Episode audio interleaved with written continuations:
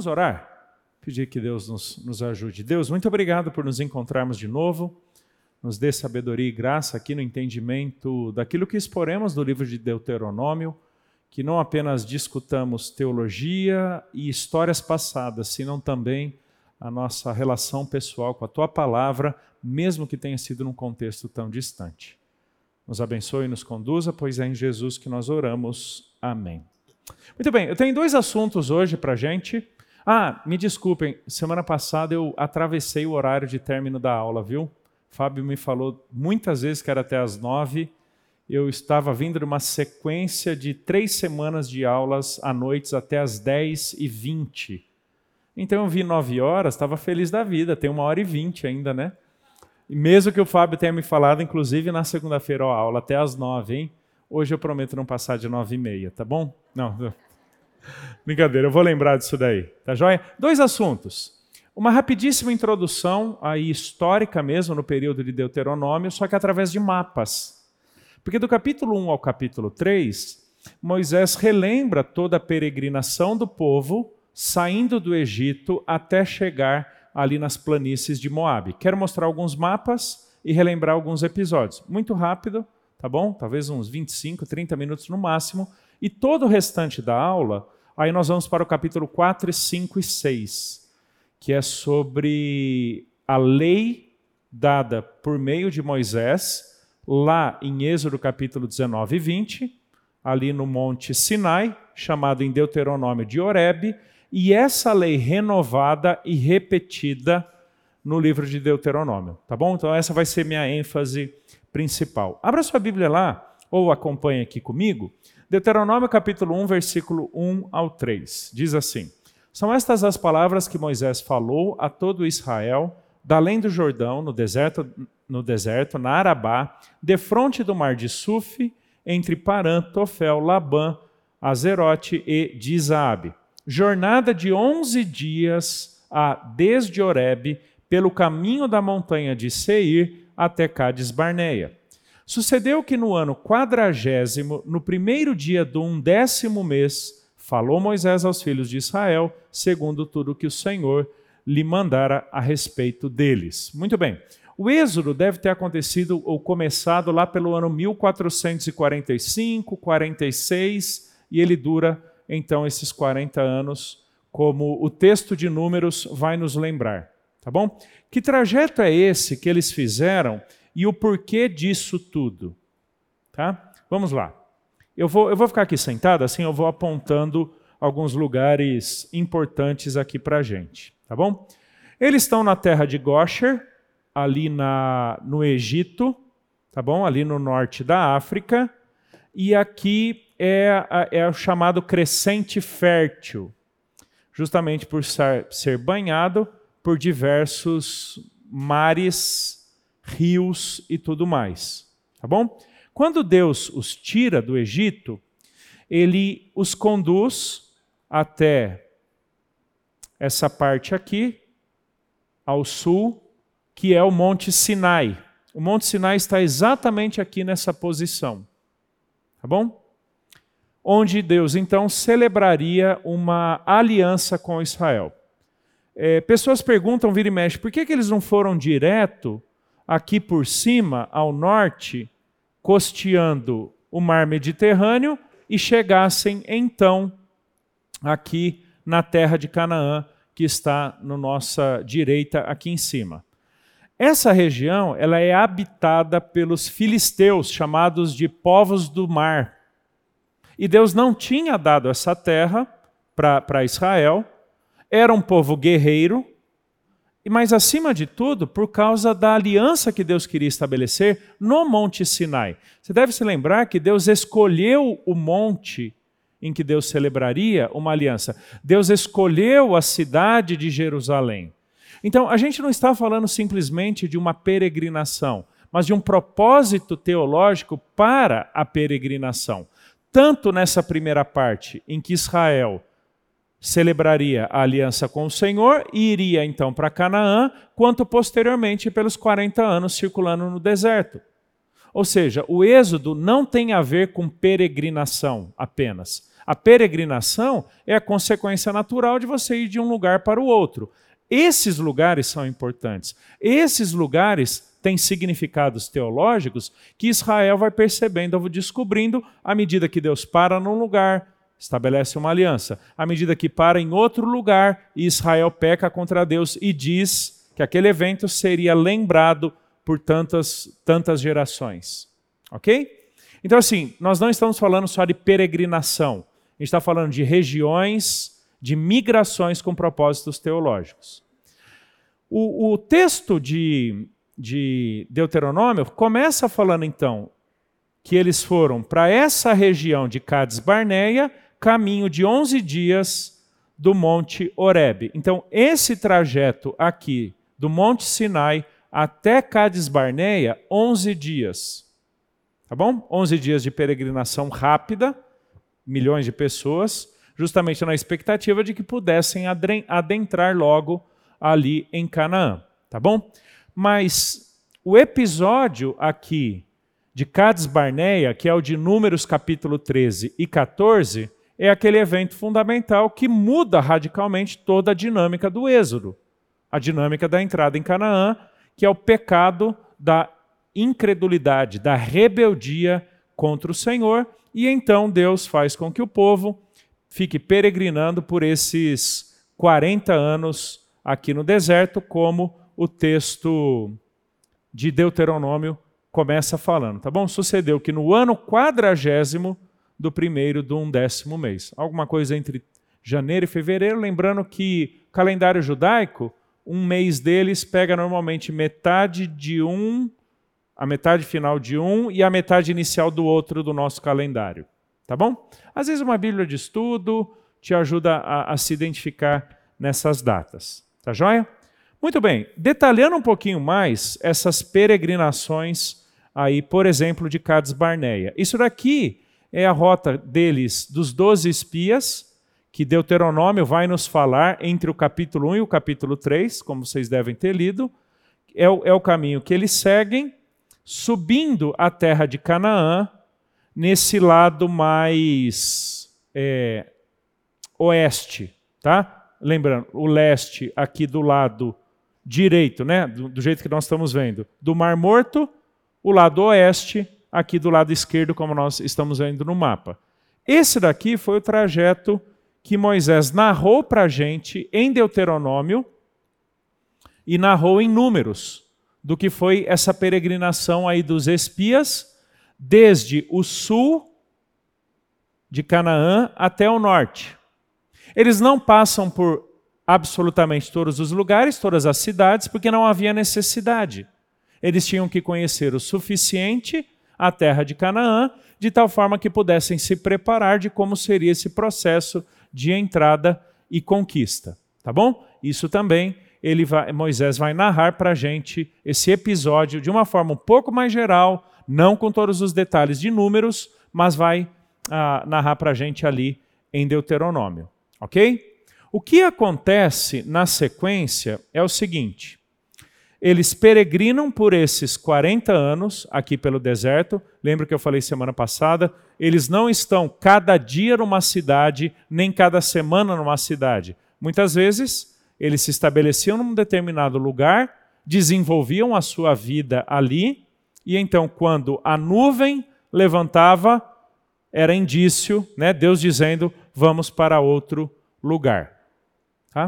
Quando nós chegamos no quadragésimo ano, Números, capítulo 26, até o final do livro, narra basicamente todos os episódios envolvidos nesses 40 anos. E Números, se você já leu pelo menos uma vez, é, é um livro que, que fala de muitas murmurações, muitas expressões de incredulidade do povo para com Deus e muita disciplina de Deus. Né? A, a, pergunta que normalmente fazem é a seguinte: por que, que não narrou, por que, que o autor não narrou tudo o que aconteceu em 40 anos?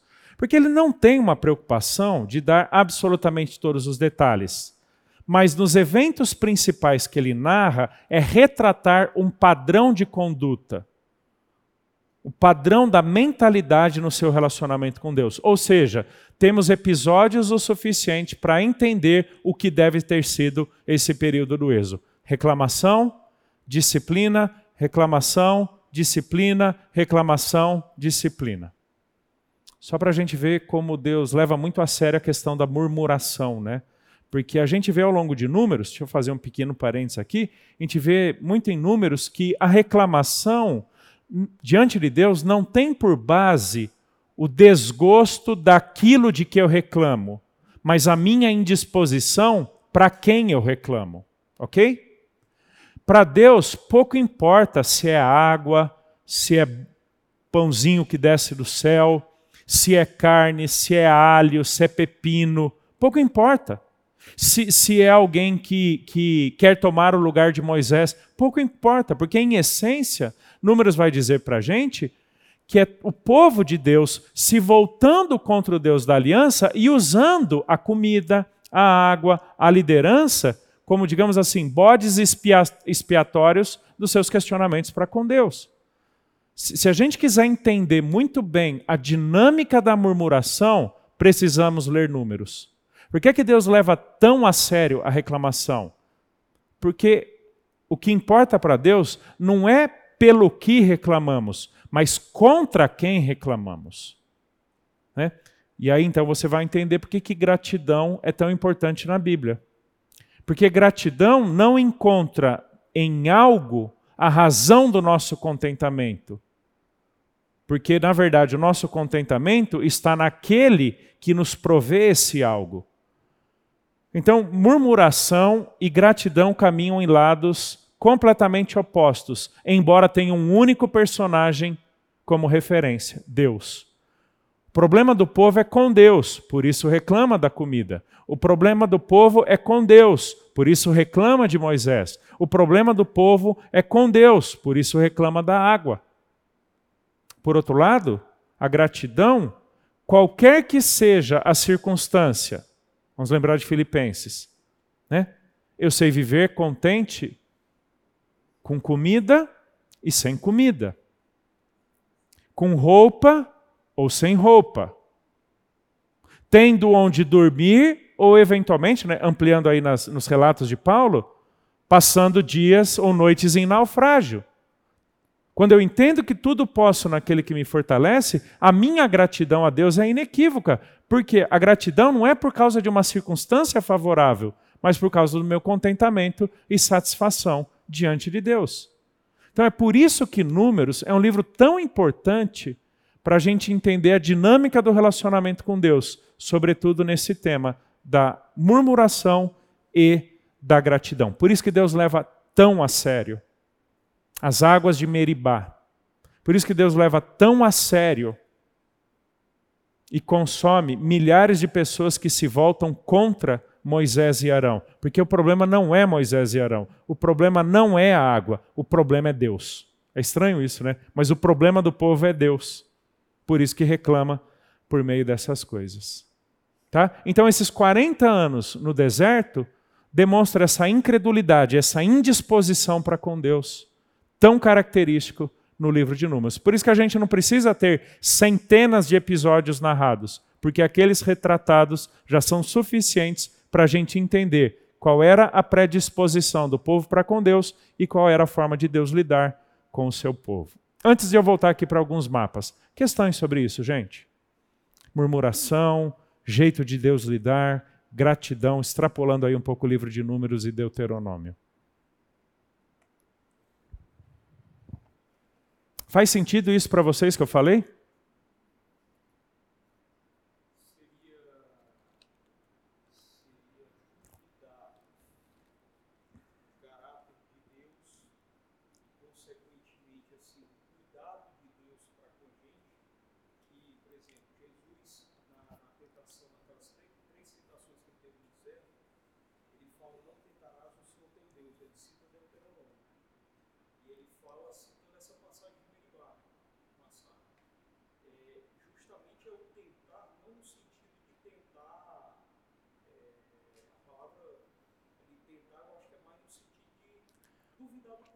Sim. Sim, a, a, a tentação, né, repetindo aí para a turma ouvir, a tentação de Jesus no deserto, quando Jesus fala, não tentarás o Senhor teu Deus. Porque Deus trata essas várias, esses vários casos de murmuração em números como tentá-lo. No dia da tentação, o autor de Hebreus fala isso. No dia da tentação, eu fui tentado ali. A, a, por que, que Deus não pode ser tentado? Por que, que não podemos tentar Deus? Porque nesse sentido é provocar Deus a uma atitude incompatível com o seu caráter. Ou seja, você está desafiando Deus a agir de uma forma incompatível com o caráter dele. Ele não pode não prover. Ele não pode não abençoar, ele não pode não sustentar, mas quando eu duvido e o testo a agir de forma contrária ao seu caráter, por exemplo, exigindo dele algo que ele não vai me dar, e então falando, se for do teu interesse, não, se, se o Senhor me ama mesmo, quero ver o Senhor fazer isso. Não. Você está colocando Deus numa posição de ter que agir contra o caráter dele, e isso é tentá-lo. Ele não vai fazer isso. Ele não vai. E não é uma questão de cuidado, de amor, de bondade ou de interesse. É porque os seus desígnios caminham para uma ponta e ele não vai caminhar para outro lado. Às vezes a gente acha que, que Deus ele, ele cede às birras do seu povo. Tá? Deus não cede às birras do seu povo. Né? Estou avançando um pouquinho em números, tá? Não é tanto meu propósito, mas quando o povo pede carne porque cansou de, de comer pãozinho, né? bolinho de mel ali. Falou assim: eu vou dar, mas vocês vão comer, e, é da, e vem da Bíblia, né? Vocês vão comer até sair carne pelas ventas. Pessoal, não é Deus lidando com um povo birrento. Ah, já que você quer, então eu vou te dar. De alguma forma Deus daria. De alguma forma Deus proveria. Oi? Como no caso de pedir um rei. Embora até é interessante, né? É, às vezes a gente acha, foi bom você falar, Edson, porque a gente não vai passar nesse texto, mas esse texto está em Deuteronômio. A gente acha que lá em Samuel, é, Deus dá um rei porque o povo pediu e a monarquia era contrária ao propósito de Deus. Não, leia depois Deuteronômio 17. Deuteronômio 17, Deus já disse que Israel um dia teria um rei. Só que o problema é pedir um rei conforme os costumes, a mentalidade, o perfil das nações pagãs. Né? Então, assim, não é Deus que, que lida com a birra do seu povo, ah, já que vocês querem, então eu dou, mas eu vou dar no, na pior espécie. Não, não é assim. Não é assim que a gente lida com Deus reagindo a essas reclamações ou murmurações é, de Israel.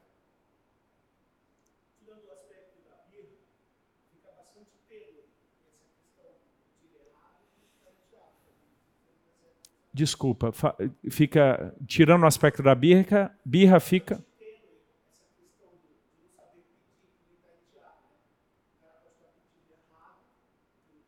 de Tiago 4, né? Pedis e nada tendes, porque vocês pedem para esbanjar nos seus próprios prazeres. Mas qual é o ponto ali de Tiago, o, o Almir? É pedirmos coisas que dizem respeito àquilo que Deus certamente faria. Tentar Deus é provocá-lo testar, encurralá-lo a agir de forma contrária ao seu caráter. Por isso que Deus não pode ser tentado, né? Tiago 1,13. Deus não pode ser tentado e a ninguém tenta. Por quê?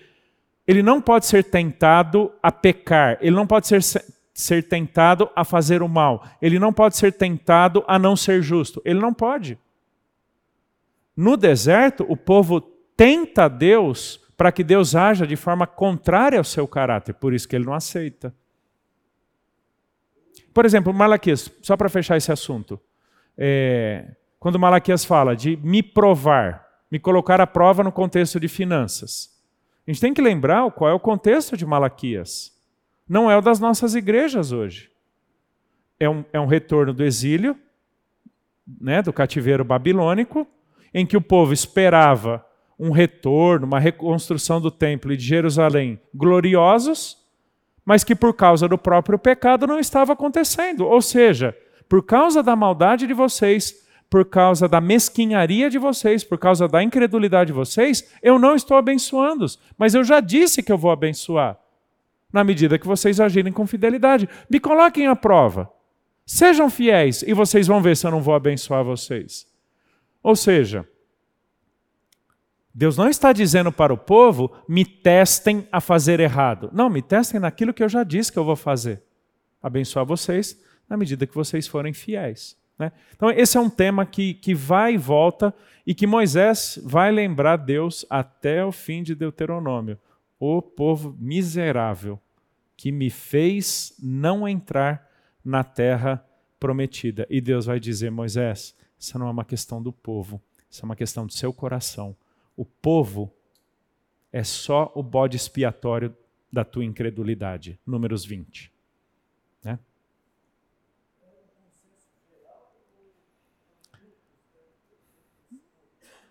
Com a rebeldia do povo, se era generalizada ou se havia. Olha, normalmente números retrata para a gente que os, os cabeças, os líderes da nação chegaram até Moisés e Arão o que nos dá a entender que eles, como representantes, levavam até Moisés as demandas, os questionamentos do povo como um todo. Quando é muito localizado, tipo a rebelião de Corá, tá? Deus lida com um grupo específico e todos os que se juntaram a Corá. Mas quando é mais generalizado, tipo a água, tipo a carne, aí, aí a nação toda sofre. Sim, castigou toda aquela geração, perfeito, em Cades Barneia, números 13 e 14. Tudo bem, gente? Tranquilo até aqui? Joia, então vamos seguir. Ah, então nós temos ali os 12 espias, e aí nós temos então a etapa final de peregrinação de Cades Barneia até as planícies ou campinas de Moabe. Esse aqui é o lugar onde Moisés e o povo, povo de Israel se encontra para entrar pela primeiríssima vez ali em Canaã. Tá bom? Essa foi a peregrinação final. Eles vêm aqui por esse lado leste, né? olhando para o mapa, no, lado direito aqui, para então cruzar o Rio Jordão. Esse aqui é o Rio Jordão. Mar da Galileia está mais aqui para cima, para cruzar e então conquistarem eh, a cidade de Jericó. Tá bom? É isso basicamente que Moisés conta para a gente nesse, nesses três capítulos iniciais de Deuteronômio. Ele relembra as cidades, ele relembra as etapas, ele relembra os pecados, e um deles, que ele relembra muito, é esse daqui, que é muito bonito capítulo 2, verso 7. Pois o Senhor teu Deus te abençoou em toda a obra das tuas mãos. Ele sabe que andas por este grande deserto. Estes 40 anos o Senhor teu Deus esteve contigo, coisa nenhuma te faltou. Interessante, né? O Senhor sabe que você anda por esse grande deserto. Ou seja, Deus não disciplinou o seu povo e se ausentou e marcou um encontro 40 anos depois. Não. Ele te sustentou por esses 40 anos. Né? 38 anos, mais precisamente, que foi pós-disciplina. Tá bom? O restante anterior foi na saída do Egito, travessia do Grande Mar, ida até o Sinai, depois o restante até Cades Barneia. Um episódio que eu já mencionei para vocês, e, e, que é aquela aula extra por meio de uma palestra gravada no YouTube, é quando Deus fala para Moisés que lá Moisés não entraria. Tá? Você não passará esse Jordão. Parece que Moisés é muito resistente em aceitar essa situação. Olha como começa o capítulo 3, verso 23. Também eu, nesse tempo, implorei graça implorei graça. Olha o sentimento de Moisés chegando agora ali nas campinas de Moabe e sendo proibido por Deus de entrar. Só um, um detalhezinho aqui para gente, para nós vermos mais ou menos o que Moisés estava enxergando ao clamar, implorar graça de Deus. Ele está aqui no Monte Nebo, tá? Essa região aqui. Então ele tem na vista dele o Mar Morto e o Rio Jordão. Olha Jericó aqui, tá bom? O povo está aqui mais ou menos nessa região, pertinho de entrar e conquistar Jericó. E Deus leva Moisés para o Monte Nebo. Isso é Deuteronômio capítulo 34, em Pisga, tá? É um monte autossuficiente para que ele consiga ver pelas campinas o máximo possível de Israel. Esse daqui é o Monte Nebo, tá bom? Ele não é muito alto, mas ele está diante de uma planície. Então ele não precisa estar centenas de metros de altura para conseguir ver muito distante a terra prometida. É autossuficiente para ele ver tudo, e mais ou menos isso aqui, ó. Essa é a visão de esse aqui é o Monte Nebo, tá bom? Tem lá, você tem, ah, nunca estive lá, mas você tem todas as, as, as direções do que Moisés provavelmente viu quando ele implorou pela última vez que Deus o deixasse entrar em Canaã. Então, queridos, o capítulo 1 ao 3 de Deuteronômio é de relembrança histórica. Mas são três capítulos muito tristes, muito tristes. Pecado, disciplina, Moisés implorando misericórdia ali, graça de Deus, Deus dizendo não, Deus dizendo basta, para de me pedir, eu já disse que você não vai entrar. Né? Imagina você, por 40 anos, carregar o povo, povo de, que, que a Bíblia fala que é de pescoço duro, né? que não se dobra, não se baixa, não é humilde, que afronta Deus e afronta o seu líder, você carregar por 40 anos essa turma e na hora de entrar Deus diz não. Não pense que esse momento foi fácil, tá? Ele foi tão difícil e tão pesado e a obstinação de Moisés no seu pecado, ali em Números 20, foi tão sério que lá em Judas, a carta de Judas, Judas vai dizer que diante da morte de Moisés, Satanás contendeu, disputou com o anjo Miguel o corpo de Moisés. Entendeu? Não foi leve, pessoal. A história bíblica vai, vai lembrar, quase 1500 anos depois, que na morte de Moisés, Satanás reivindica o corpo de Moisés. Por quê? Ele foi incrédulo, deixou de santificar o Senhor diante da nação e proibido de entrar na terra prometida. Logo, o que, que esse Moisés? Um ímpio. Tem que ir para o inferno comigo. Não, comigo não, né? Com o diabo. E ele disputa, e, e, e, e, o Miguel fala: o Senhor te repreenda. Né? Ainda que um pecado circunstancial tenha sido pontual, aparentemente pequeno, tem implicações tremendas, justamente por quem Moisés era em relação a Deus e em relação ao povo. Tá? Então, assim, são três capítulos de muita informação histórica, mas para mim muito triste também. Implorei graça e Deus disse: basta, não vamos mais falar sobre isso. Né? Questões. Antes de irmos então para o capítulo 4, 5 e 6. Questões. Tudo bem? Tranquilo? É, provavelmente vocês devem ter percebido que tem algumas diferenças do meu PowerPoint para o PDF de vocês, tá? É, eu resolvi acrescentar muitas outras coisas da semana passada para essa. Então, como eu mencionei, ao final da nossa matéria aqui, eu reenvio o, o PDF para o Fábio, ele sobe ali no servidor e vocês baixem de novo, porque muita coisa eu vou acrescentando ao longo das aulas, porque eu também estou dando Deuteronômio ali no seminário, em Atibaia. Então, às vezes surge alguma coisa lá que eu falo, puxa, seria legal também do pessoal de Campinas ter. Ou às vezes surge alguma coisa aqui que eu falo, ah, seria muito legal eu acrescentar isso também para o pessoal de Atibaia. Então, no fim da disciplina, eu reenvio tudo. Tá bom? Alguma questão, gente?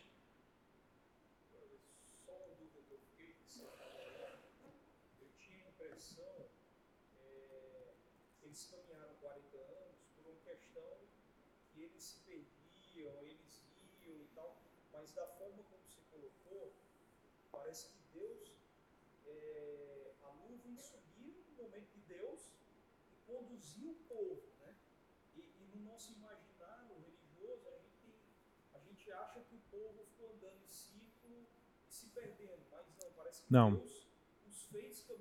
Exato. Números, é, números aí até mais ou menos capítulo 13, 14, Deus vai falar diversas vezes por que, que ele estabeleceu a nuvem, por que, que ele colocou o sol quando tinham que peregrinar à noite, para sempre dizer o seguinte: quando a nuvem se abaixar, vocês se estabelecem, quando a nuvem levantar, vocês começam a marchar.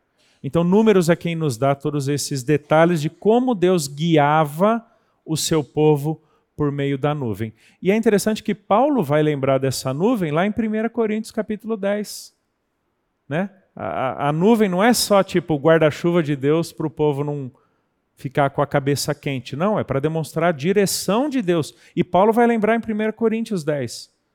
Né? De- Deus deu a nuvem para guiar vocês. E vocês se voltaram contra Deus. Isso, por, por 40 anos Deus conduziu o povo. Deus conduziu o povo. Foi o que eu falei. Deus não disciplina, se ausenta e volta 38, 38 anos depois. Não, ele continua guiando, ele continua dirigindo, ele continua cuidando. É, é aquilo que a gente leu em Deuteronômio 2. Eu sei que vocês estão nesse grande deserto e eu cuidei de vocês. Isso, perfeito, Edson. Não é por causa do povo, mas é por causa da aliança. Né? Que, que é até uma coisa importante a gente entender: né? a fidelidade de Deus não consiste no seu favor a nós, tá? mas na fidelidade que ele tem com os compromissos que ele assumiu em relação ao seu povo. né? É isso aí. Tudo bem? Oi.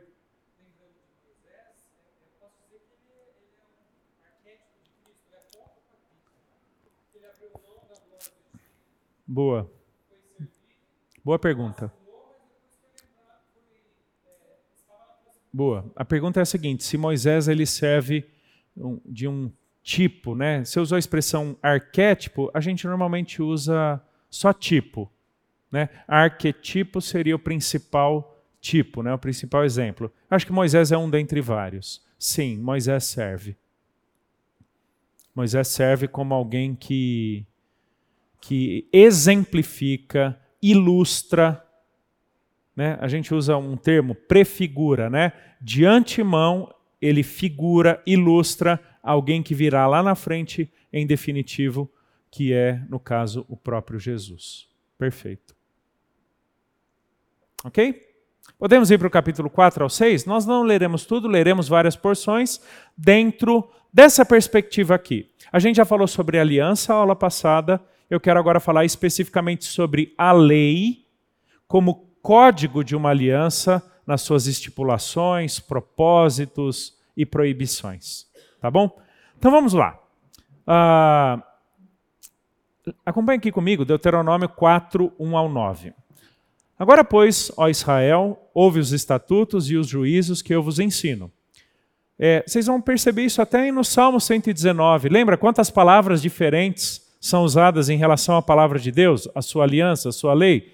Lei, estatuto, mandamento, juízo. Tá? São todo, todos termos sinônimos para falar da mesma coisa.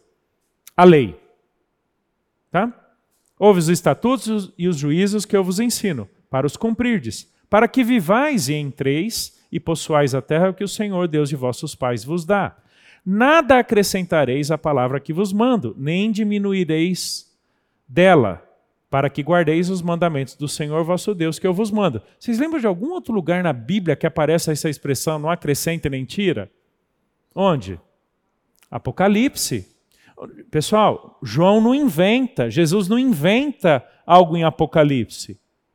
Deus está dizendo desde lá de trás o seguinte: aquilo que eu estabeleço como verdade, aquilo que expressa a minha verdade, a minha palavra, a minha aliança, vocês não modificam, vocês não acrescentam e nem tiram. Por quê? Porque a verdade revelada de Deus é a base do seu trato com o seu povo. E, e eu diria, pessoal, que isso aqui é até, é até muito legal para a gente entender. Deus não tem nenhum Kinder Ovo aí no relacionamento dele com a gente com uma surpresa. Isso não é Deus. Deus não fica abrindo ovinhos ali com surpresas. Não, agora é assim. Agora mudou. Não, não, isso não tem. Ele sempre estabelece a sua verdade e, com base nela, ele se relaciona com o seu povo. Nunca faltou conhecimento e informação que estabelecesse a, o trato de Deus com o seu povo. E como eu já mencionei para vocês, Deuteronômio nos ensina que para Deus não importa apenas o que, senão também o como. Lembra? Em Deuteronômio aprendemos que para Deus não importa apenas o que, senão também o como. E por que, é que ele estabelece o que e o como? Porque essa é a base do seu relacionamento, do seu trato. Fez isso, recebe aquilo. Não fez isso, não vai receber aquilo. Por isso que a palavra de Deus é muito importante para nós, porque ela é o fundamento do qual o próprio Deus parte para estabelecer ou definir o relacionamento dele conosco. Claro, em Jesus, nós não temos essas prescrições da lei mosaica como normativas para a gente conquistar uma terra. Tá? A nossa penúltima aula, acho que vai ser a penúltima, a gente, ou última, a gente vai discutir a relação do cristão com a lei mosaica.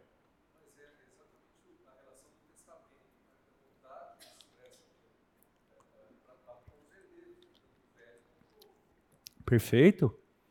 Nós, como, como descendentes de Abraão, cordeiros com Cristo, no relacionamento com Deus, partimos de Antigo e Novo Testamento. Exato, exato. E outra, algo para ser válido não tem que ter uma utilidade pragmática, né? Ah, eu tenho que fazer algum uso disso daí, senão não vale. Não. Algo é válido porque foi estabelecido como verdadeiro por Deus, independente do que eu faça disso. Né? Então, esse, assim, para a gente começar a construir a ideia de lei, não é simplesmente um conjunto de prescrições ou mandamentos, faça ou não faça, mas é a base do relacionamento com Deus. É uma verdade revelada, é uma verdade dada, estabelecida, da qual Deus parte para dizer como ele se relaciona com o seu povo. Tudo bem? Daqui a pouquinho a gente já volta mais, talvez algumas perguntas. Verso 3. Os vossos olhos viram que o Senhor fez por causa de Baal Peor Números capítulo 14, tá bom? Baal Peor está em, em, em Números 14. Pois a todo homem que seguiu a Baal Peor, o Senhor vosso Deus consumiu do vosso meio. O que, que aconteceu em Baal Peor?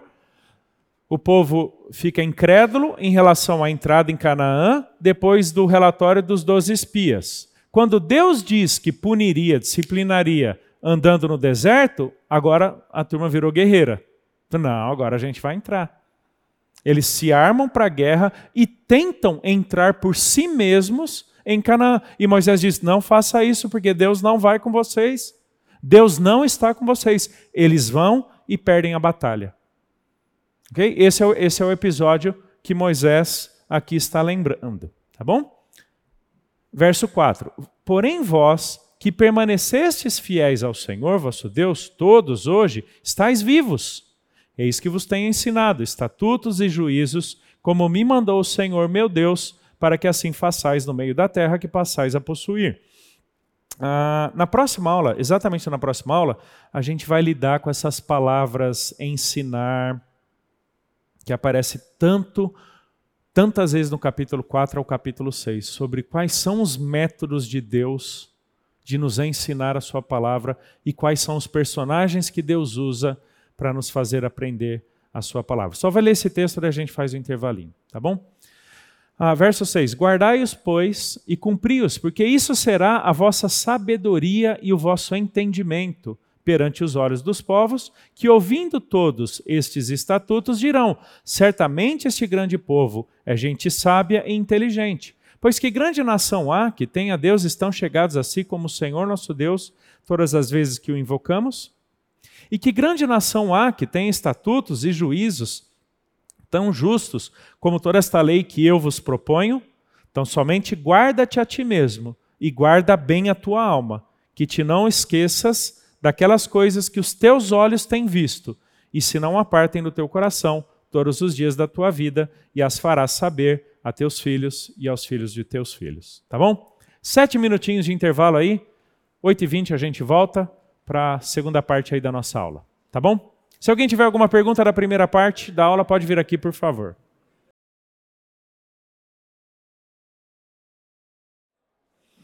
Muito bem, gente, vamos pegar aqui o versículo 5 e discutir um pouquinho sobre os propósitos da lei. Por que é que Deus estabeleceu uma aliança com o seu povo e o símbolo dessa aliança é uma lei? Tá bom?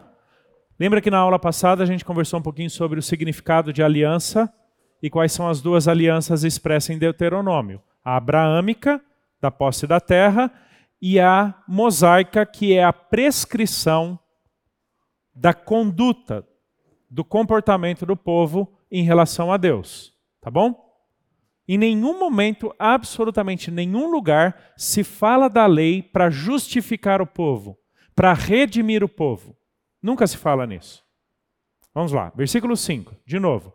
Ensineis estatutos e juízos, tarará, para que assim façais no meio da terra que passais a possuir, passais a possuir. A lei está basicamente circunscrita, duas palavrinhas aqui, a permanência, a, a posse e permanência da terra. Possuir e permanecer. Tanto é que em Deuteronômio capítulo 6, olha o que Deus fala. Estes, pois, são os mandamentos e os estatutos, juízos que mandou o Senhor teu Deus se te ensinassem para que os cumprisses na terra a que passais para a possuir. Isso não quer dizer que a lei não teria validade fora de Canaã, mas que pela prática da lei, Israel experimentaria algo de Deus em relação à terra que estava prestes a acontecer. Tá? Essa entrada em Canaã. Isso quer dizer que a lei nunca seria eterna. Nunca.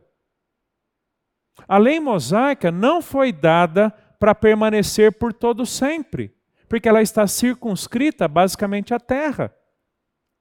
Por isso que então, lá na frente, em Jeremias, Ezequiel, Deus fala de uma nova aliança, não com base ou não como a aliança que Deus fez com seus pais. Por quê? Porque existe uma condicionalidade existe um prazo de validade determinado para a lei. A lei mosaica está predominantemente ligada à posse e permanência na terra. Não tem muito a ver com a nossa matéria, mas tem tudo a ver com a lei mosaica. Por que, que Israel vai para o cativeiro babilônico? Por que, que Israel vai exilado para a Babilônia? por causa do desrespeito à lei mosaica, sobretudo do ano sabático. Por todos os testemunhos que nós temos no livro de Reis e Crônicas, e quando a gente chega em Jeremias capítulo 19, Deus diz que, pelo desrespeito ao ano sabático, por não ter deixado a terra descansar, Deus levaria Israel para uma terra estrangeira, uma terra que não era sua. E quando se calcula mais ou menos aí, lembrando que na Bíblia algumas coisas são mais por épocas do que o dia 1 do mês 1 do ano 1, tá bom? Às vezes ela tem essa precisão, às vezes ela não está preocupada com essa precisão. Tipo, dia 1 de janeiro de 2023 é tão 2023 quanto o dia 31 de dezembro de 2023, tudo bem? É. Mas quando se calcula o período da rebeldia de Israel em não praticar a lei mosaica, são basicamente 70 ciclos de sete períodos sabáticos. 70 vezes 7 são 490 anos, que é o tempo que Israel ficou rebelde contra a lei de Deus. Qual é o tempo que essa turma fica no cativeiro babilônico? 70 anos. Então veja que há uma ligação muito estreita entre a lei mosaica, relembrada, renovada, repetida em Deuteronômio, com a terra que Israel possui. Tá bom? De novo, não significa que ela só tinha valor na terra, mas a presença e permanência na terra dependia da obediência à lei de Moisés. Tudo bem? Eu vou passar aqui, depois eu abro um espaçozinho para pergunta. Versículo 6. Guardai-os, pois, e cumpri-os, porque isso será a vossa sabedoria e entendimento perante os olhos dos povos. Pessoal, vocês lembram de algum livro da Bíblia que usa muito essa expressão sabedoria e entendimento? Provérbios. Por exemplo, o temor do Senhor é o princípio da sabedoria, mas os loucos desprezam o conhecimento, o entendimento. O temor do Senhor é o princípio da sabedoria e o conhecimento do santo é prudência. Por que, que essas duas palavrinhas são tão importantes em Provérbios? Porque elas designam a postura, a conduta, o comportamento, o relacionamento de Israel com Deus. Só que agora você prestou atenção o que Moisés está falando sobre a lei? Eu dei lei para vocês praticarem. Porque na medida que vocês guardarem, ó versículo 6, na medida que vocês guardarem, isso demonstrará a sabedoria e o entendimento de vocês. Quando os outros povos perceberem o tipo de vida que vocês têm. Dois propósitos aqui da lei. Primeiro, pela sua obediência, pela sua prática, Israel demonstraria o seu relacionamento com Deus. O que é sabedoria na Bíblia? Não é simplesmente o entendimento cognitivo, intelectual de uma determinada informação. Eu costumo resumir sabedoria da seguinte forma: é saber o certo, praticar o certo, porque é certo, porque Deus disse que é certo. Esse é o sábio, tá bom? Uma definição não tão técnica. Saber o certo, praticar o certo, porque é certo, porque Deus disse que é certo.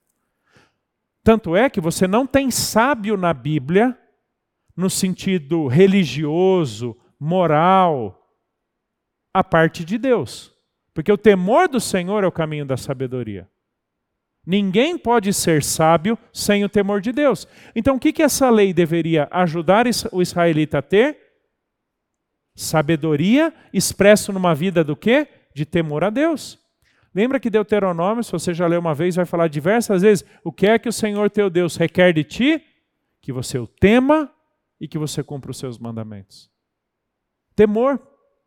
Isso é Deuteronômio 31. Cada sete anos, para tudo, traga o povo para que aquele que não conhecer, diante da leitura da lei, ouça e aprenda a temer o Senhor. Então, sabedoria aqui não é tipo, olha que povo legal, olha, nossa, olha, você viu como eles fazem bem as coisas? Você viu como eles são cuidadosos na sua higiene? Não, essa não é, essa não é a ideia. É uma sabedoria vivencial com Deus. Ou seja, pela prática da lei, o povo não se aproximaria de Deus. Pela prática da lei, Israel demonstraria que o Deus da aliança estabeleceu um compromisso com eles e que, pela prática da lei, Israel desfrutava da intimidade, da bênção, do direcionamento, do cuidado de Deus. A lei não levava o povo até Deus. A prática da lei demonstrava o quão perto Deus estava do seu povo. Isso é obediência. Obediência não é um meio de chegarmos a Deus. Obediência é a demonstração da nossa submissão a um Deus que já está perto de nós. Eu entendo tão bem quem Ele é o que ele significa para mim e o que ele prescreveu a mim, que a forma então de eu demonstrar essa minha proximidade dele, essa minha consciência e tudo mais é obedecendo. Tá bom? E entendimento também já mencionei, né? Entendimento aqui é o domínio de uma informação e a disposição de colocá-la em prática perante os olhos dos povos, segundo o objetivo da lei aqui nesse verso. Distinguir Israel dos outros povos. Por isso que existem muitas leis que proíbem Israel de praticar coisas que são costumeiras para os outros povos, mas não tem nada a ver com Israel. A gente vai ter uma aula especificamente sobre isso. Deuteronômio 18 fala de feitiçaria, fala de, de consultar mortos, fala de um monte de coisa. E aí Deus diz: Mas o Senhor teu Deus te proibiu dessas coisas. Por quê? Povo santo, separado. Então, pela prática da lei, Israel demonstraria a sua exclusividade a Deus, que não era um povo autoguiado, que não era um povo entregue aos próprios prazeres e satisfações, mas era um povo santo, separado para pertencer a Deus. Ou seja, pela prática da lei, os outros povos veriam a distinção de Israel e falariam bem de Deus.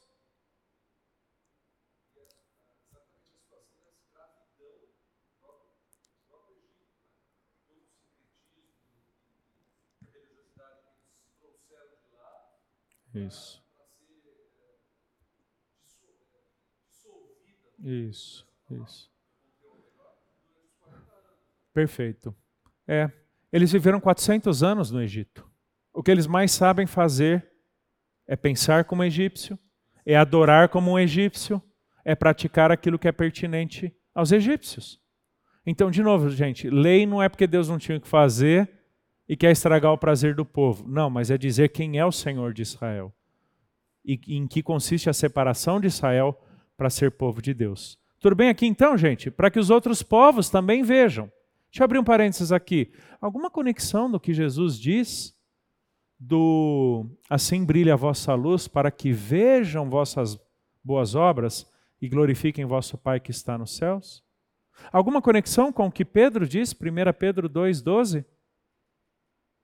Quando ele fala de, de cristãos no meio de uma sociedade pagã, perversa, que perseguia o cristianismo, que pelo bom procedimento deles, os de fora veriam suas boas obras e glorificariam a Deus no dia da visitação?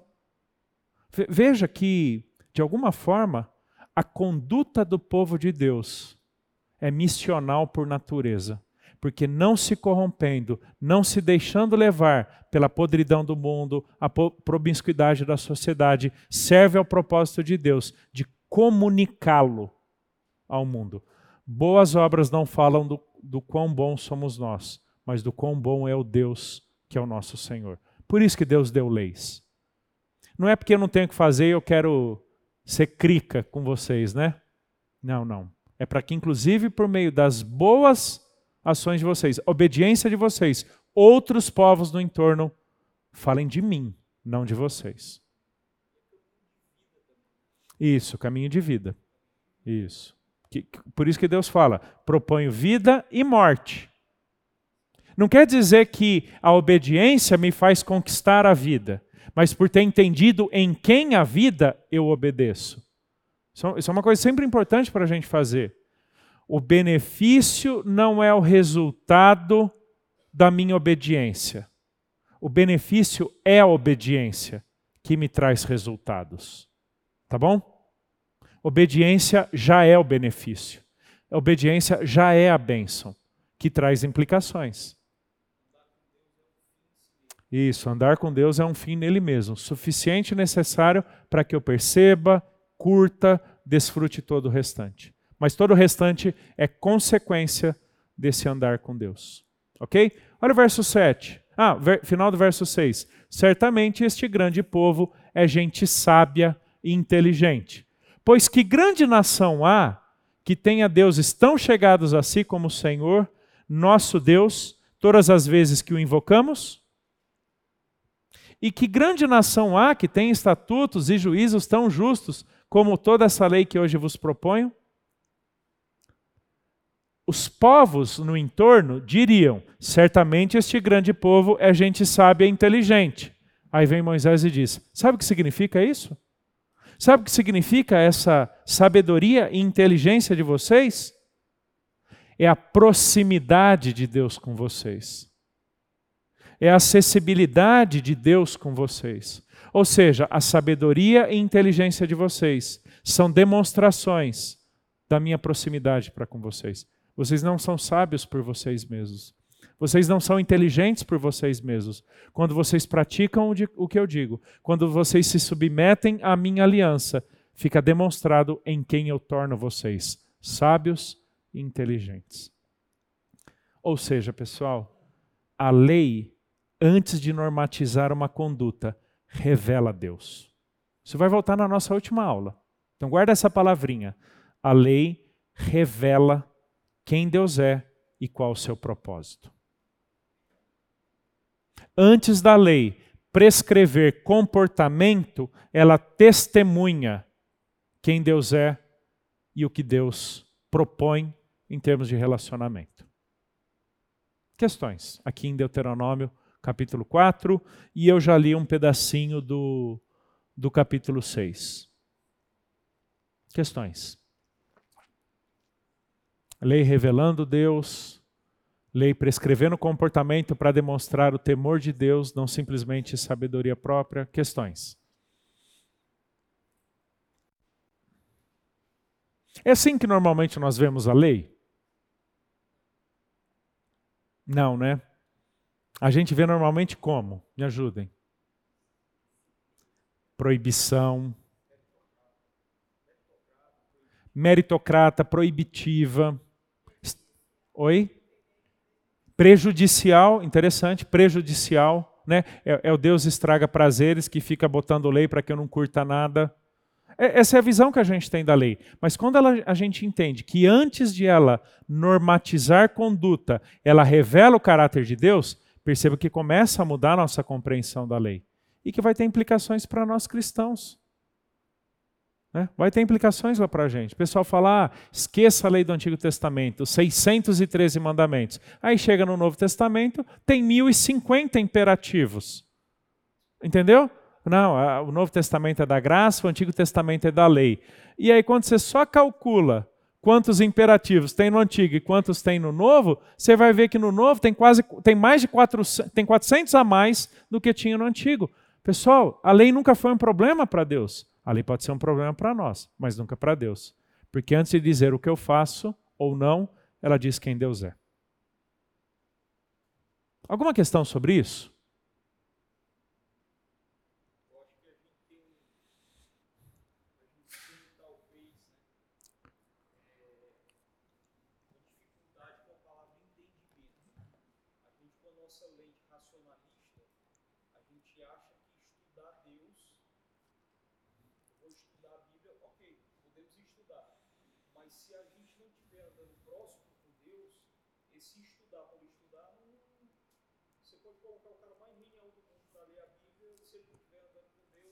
Joia.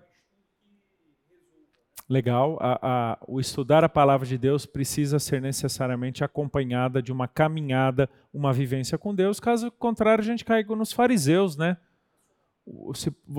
Eles estudavam a lei, estudavam, mas Jesus diz: vocês não conhecem as Escrituras e nem o poder de Deus.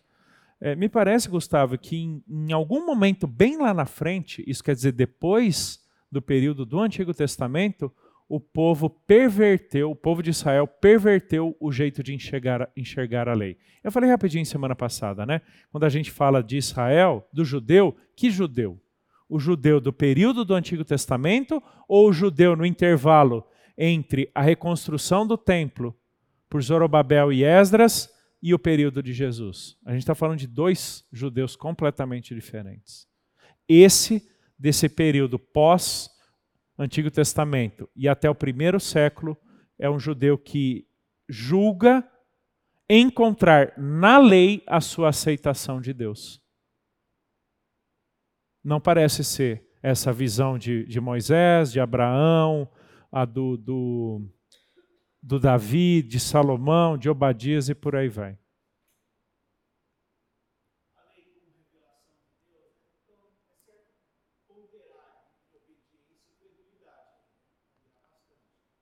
Fala um pouquinho mais, Almir. O que você quer dizer por ponderar entre credulidade e obediência?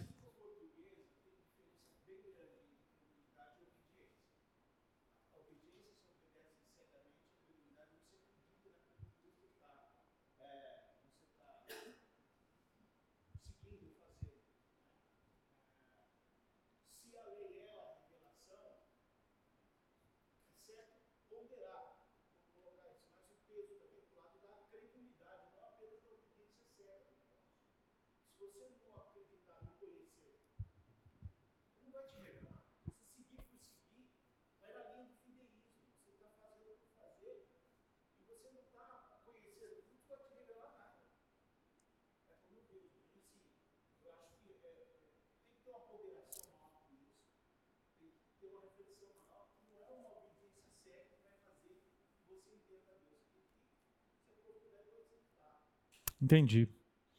Entendi, Almir. Realmente há uma relação. Porque quando a gente chega em Isaías, povo, Deus diz para o povo, né?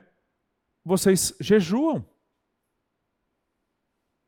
Vocês adoram no templo. Vocês oferecem sacrifícios. Mas eu estou prestes a amontoar todas essas obras de vocês, que não passam de esterco, e jogar na cara de vocês. Então, então assim, a, a obediência precisa ser uma expressão de entendimento. E um correto entendimento precisa se converter necessariamente em obediência. Eu não sei se eu colocaria uma de um lado, outra de outro, pelo, pelo entendimento da língua portuguesa né? mas elas caminham necessariamente juntas. É, na medida que conhecemos, respondemos obedientemente.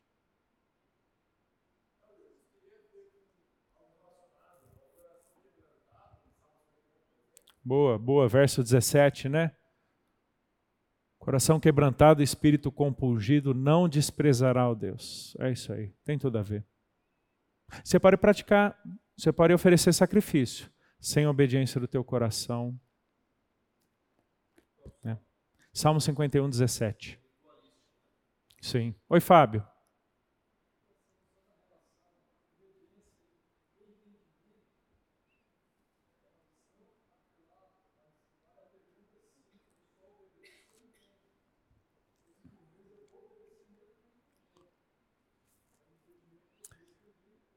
Joia. Boa, boa pergunta. Por exemplo, só obedeço quando eu entendo. É, quando a gente vai para Hebreus 11, né, Hebreus 11 fala o quê? Ora, a fé é a certeza das coisas que se esperam, a convicção de fatos que não se veem. Qual a relação entre fé e esperança? Qual a relação entre fé e obediência? A sequência do versículo 2 de Hebreus 11 vai falar sobre um monte de gente que obedeceu ao Senhor com base naquilo que Deus tinha dado de conhecimento, de entendimento da sua vontade. Mas entendimento ou conhecimento da sua vontade não significa o domínio exaustivo de tudo que diz respeito à vontade de Deus. Dois textos, então, que nos ajudam a entender isso. Hebreus 11, 6.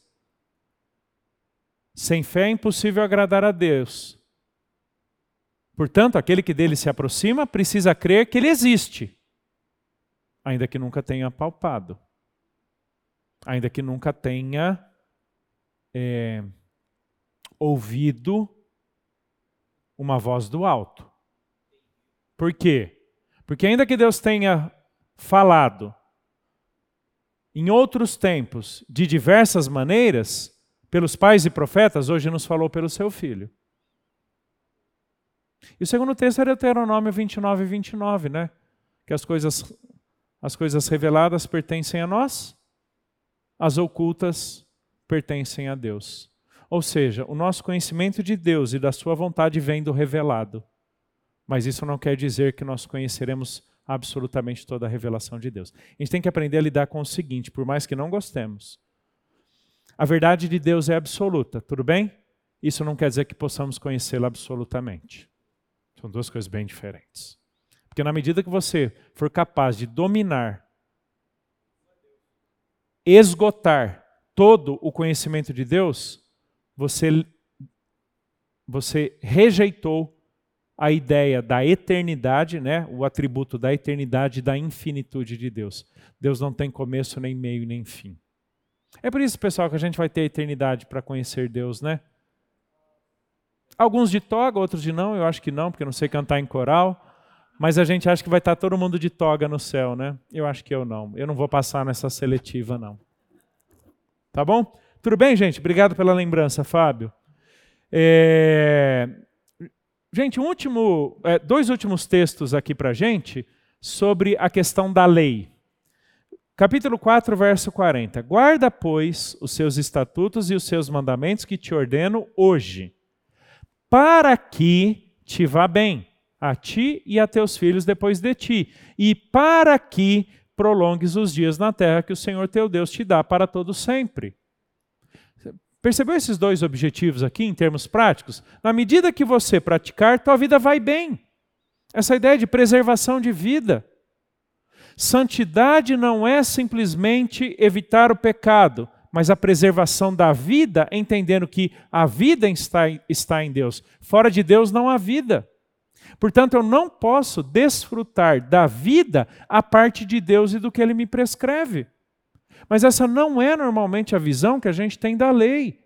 A gente está preocupado só no que eu deixo de curtir pelas proibições, proibições da lei, e não na vida que ela me proporciona na medida que eu a pratico.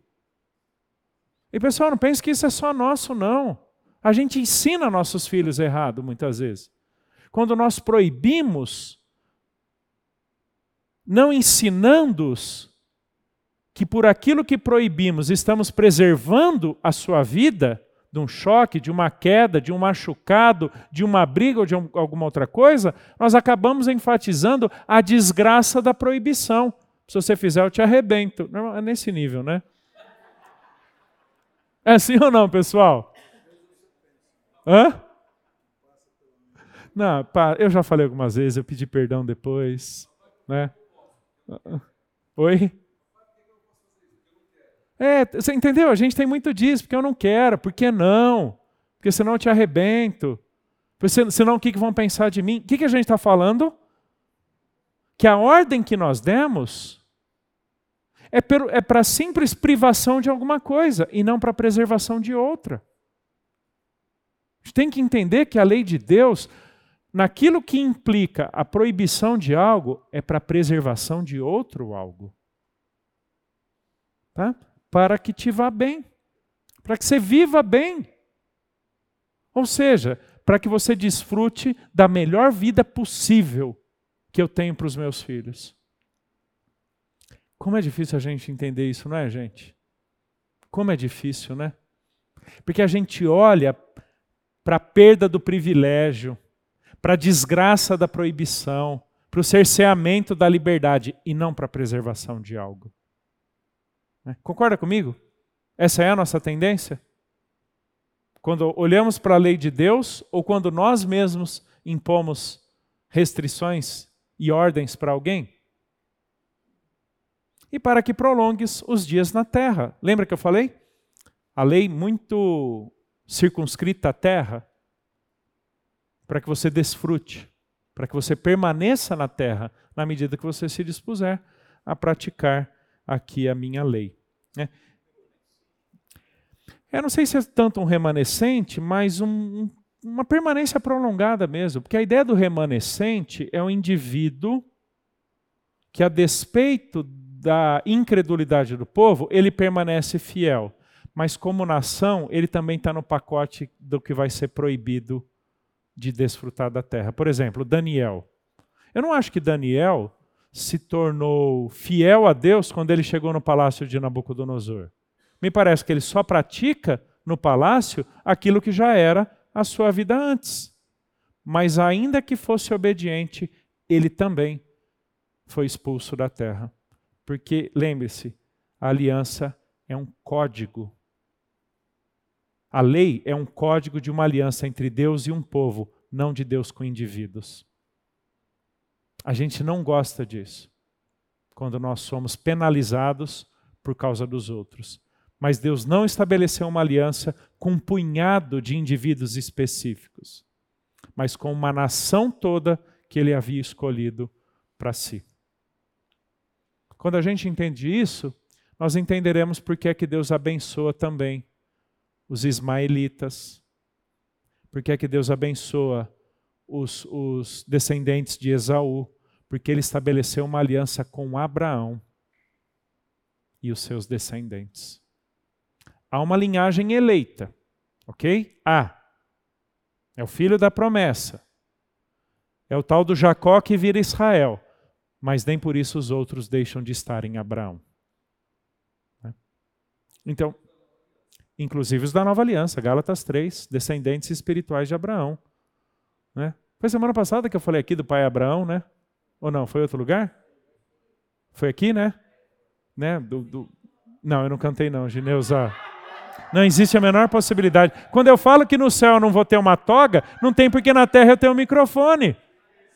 Para cantar. Não, não, não cantei não. Tá gravado aí, ó. Vamos lá, gente. Último texto aqui e aí a gente encerra a nossa aula. Já li até o versículo, já li o versículo 1. Esses são, são os mandamentos que o Senhor teu Deus te deu para cumprir na terra que passas a possuir. Verso 2. Prestem muita atenção em Deuteronômio nesses para que, para que, para que. Para que temas ao Senhor teu Deus e guardes todos os seus estatutos e mandamentos que eu te ordeno, tu, teu filho, filho de teu filho, todos os dias da tua vida. E que teus dias sejam prolongados. Ouve, pois, ó Israel, e atenta em os cumprires, para que bem te suceda e muito te multipliques na terra que mana leite e mel, como te disse o Senhor Deus de teus pais. Pessoal, olha o verso 2. Para que temas ao Senhor. Era propósito de Deus que, pela obediência à lei, Israel demonstrasse o seu temor a Deus. Lembra como eu defini é, sabedoria? É o que sabe o que é certo, pratica o que é certo, porque é certo, porque Deus diz que é certo. Então não é a regra pela regra, não é a obediência pela obediência, mas o que ela demonstra em relação à minha consciência e à minha submissão a Deus. Isso significa temer. A palavra temer, muito usada em Provérbios e abundantemente usada, é até mais em Deuteronômio do que propriamente em Provérbios. A gente acha que a gente aprende temor de Deus em Provérbios. Não, é Deuteronômio. Tá? A base de Provérbios é Deuteronômio. Né? Eu falei na aula passada, Deuteronômio é a base de todo o Antigo Testamento. O que significa temer a Deus? O termo Yare, o termo hebraico, tem dois significados. Primeiro, é um respeito reverente. Tá bom? E isso implica num aspecto de adoração, de culto. Tá? Quando você se curva diante do Senhor que é a autoridade na sua vida. Essa ideia de respeito reverente. Você não está diante de qualquer um. Você está diante de Deus. Abre e fecha um parênteses rapidinho. Todas as vezes que o Novo Testamento fala da relação do cristão com a autoridade civil, nunca diz para o cristão temer a autoridade civil. Fala para respeitar, fala para honrar, nunca para temer. Você não se prosta reverentemente diante de autoridades civis. Há um único diante do qual reverentemente nos prostramos: Deus. Isso é temer. E o segundo significado, ou uso no Antigo Testamento de temer, é um pavor, medo. Pavor temeroso mesmo, de medo. Por quê? Porque é Ele quem propõe vida e morte. É Ele que, quando alguém desobedece, diz que vai cair e morrer no deserto. É o que dá, é que tem autoridade sobre seu povo e todas as nações. Que o autor de Hebreus diz: horrível coisa é cair nas mãos de um Deus irado. Agora, não vamos carregar para Deus a visão de um Deus sempre bravo, mal-humorado, que fica só esperando uma oportunidade para dar uma pancada no seu povo. Essa não é a ideia de pavor temeroso. Pavor temeroso no seguinte: leve Deus a sério, porque ele leva a sério a sua aliança. O que ele prometeu, ele vai cumprir. Ele não negocia. E se tem alguém que testemunha esse aspecto em Deuteronômio é Moisés. Tipo, Deus, o povo reclamou muito, eu só uma vez. Quando você volta para números 20, foi incrédulo e deixou-me de me santificar. É o suficiente. Pouco importa quantas vezes. Né? Então, o pavor temeroso carrega a ideia de você está diante de ninguém menos do que Deus.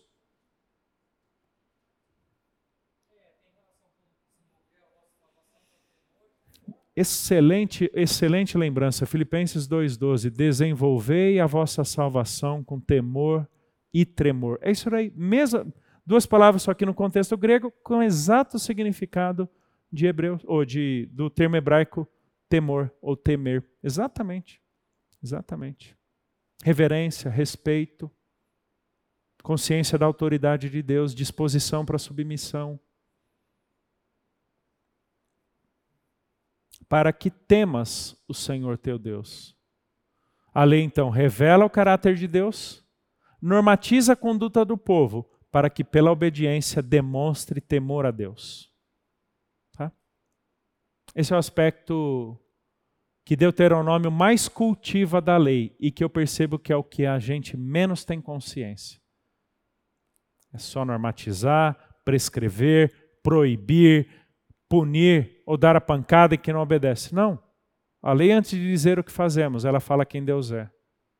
E a lei, antes de nos proibir o que não fazer, ela demonstra, pela obediência, o nosso temor a Deus. Questões, queridos, questões dessa aula. Era até esse ponto que eu queria trazer a gente.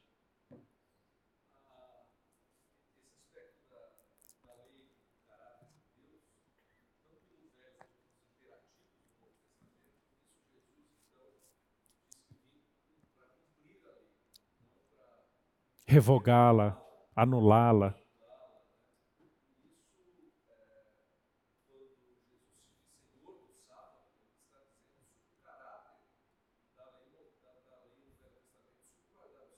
Perfeito, perfeito, perfeito.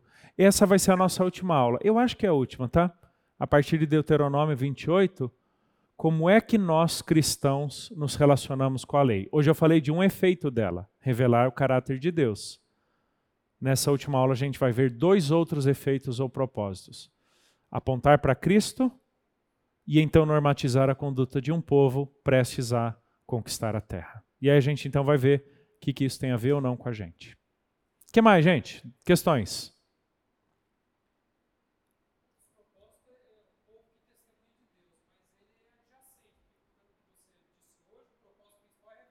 Isso, isso. O, o, propósito principal é revelar o caráter de Deus. Pela sua observância, pela sua prática, isso testemunha para todos os povos no entorno. Exatamente. Eu não diria que é um propósito menos importante, mas ele é derivado do maior, revelar o caráter de Deus. Tudo bem, gente? Beleza, tem dois minutos de crédito para a semana que vem.